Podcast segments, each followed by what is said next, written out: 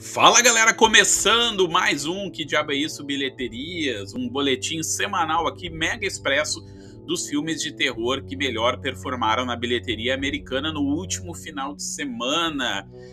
E de novo, né, tamo naquela entre safra bizarra, não tem nenhum filme de terror estreando, mas tem uma notícia para quem gostou muito de Evil Dead. Mas não vamos enrolar, vamos direto para as bilheterias do último final de semana, do dia 5 de maio ao dia 7. Bora lá!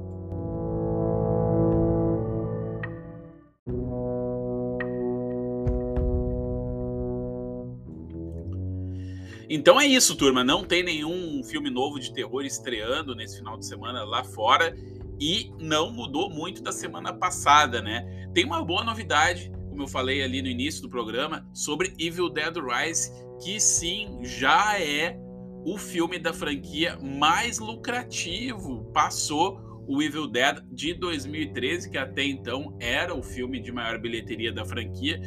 Tinha ali arrecadado 97 milhões de dólares no mundo todo. E agora Evil Dead Rise, né, que semana passada estava em segundo lugar, passou para terceiro lugar, uma queda de 52%. Vocês lembram que semana passada eu falei que talvez teria uma queda de 50%, um pouquinho mais, tá aí, ó, 52,8% para ser mais preciso.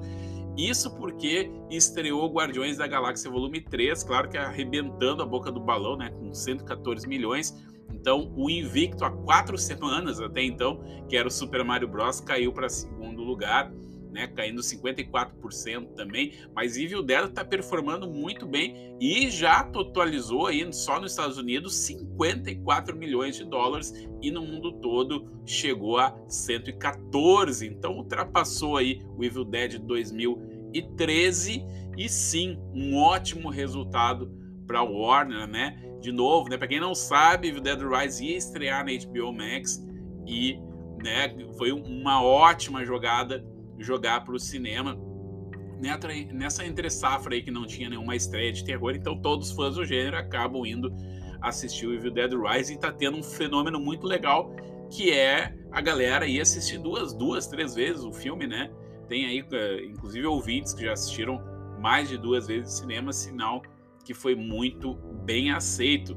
E uma notícia triste para quem é fã lá do, do Bo is Afraid, né? Bo is Afraid, do nosso querido Ari Aster.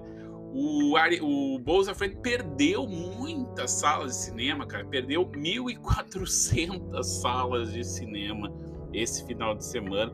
Se concretizando um fracasso, né, cara? É, não tem erro. Quando perde salas de cinema, significa que as salas estão vazias, aí os cinemas, né, acabam abandonando a exibição do filme para colocar outros filmes.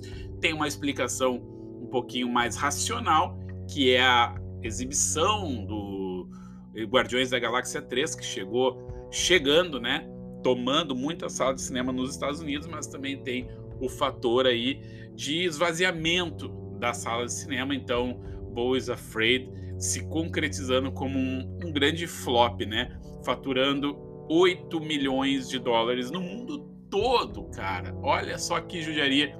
Só nos Estados Unidos, 7 milhões 604 e no mundo todo não chegou nem a 1 milhão, acreditem, 735 mil dólares.